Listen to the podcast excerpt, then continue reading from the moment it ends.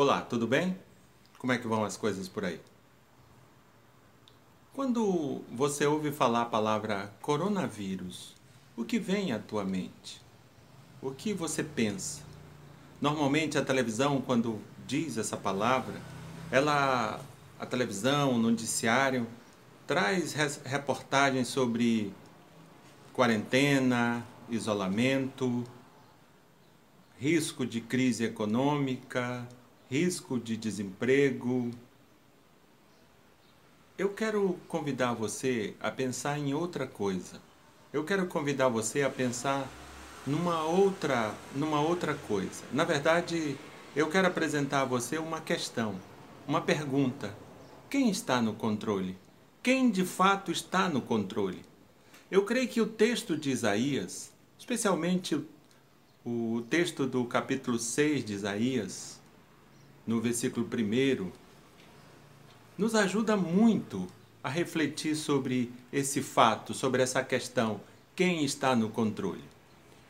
Isaías experimentou uma crise não por conta de um vírus. Isaías experimentou uma crise por causa da morte do rei Uzias. O capítulo 6 começa dizendo: No ano da morte do rei Uzias, eu vi o Senhor assentado no mais alto e sublime trono. Mas é importante perguntarmos quem era o rei Uzias. O rei Uzias foi um rei que reinou em Jerusalém por 52 anos. A, a Bíblia vai dizer que Uzias fez o que era reto perante o Senhor. O rei Uzias foi um, um rei que se tornou, que ganhou renome nos seus dias, por todo o mundo. Todo o mundo daqueles dias ouviu falar de Uzias. O texto bíblico diz isto.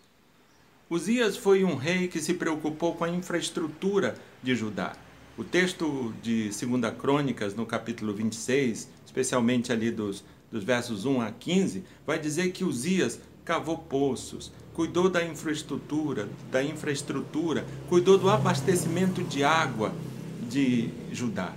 O texto também vai dizer que Uzias se preocupou com, a, com seu exército, trouxe tecnologia para o exército de Judá.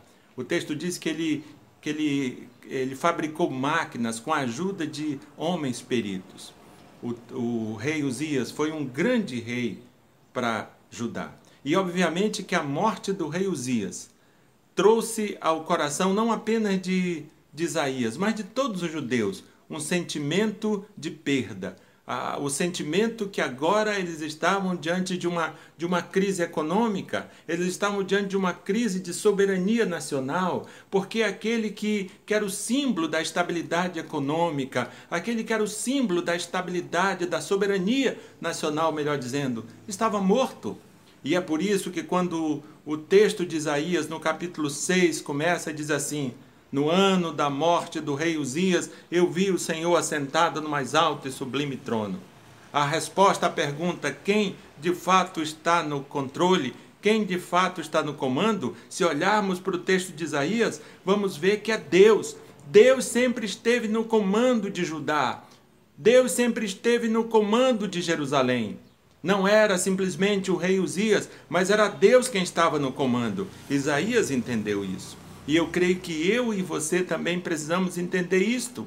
Não é uma crise provocada por um vírus que, que, que vai desestabilizar tudo, que vai botar tudo a perder, porque é Deus quem continua no controle. Deus estava no controle lá por ocasião da morte do rei Uzias. Deus está no controle hoje, aqui, 2021, 2020, século 21. Deus continua no controle que eu e você possamos lembrar disso, que eu e você tenhamos a resposta pronta à pergunta: quem está no controle? É Deus. Não importa qual seja a crise, não importa se é uma crise provocada pela morte de um rei, não, é, não importa se é uma crise provocada pela, pela existência de um, de um vírus. Deus está no controle sempre e que Ele mesmo te abençoe. Em nome de Jesus Cristo. Amém e amém.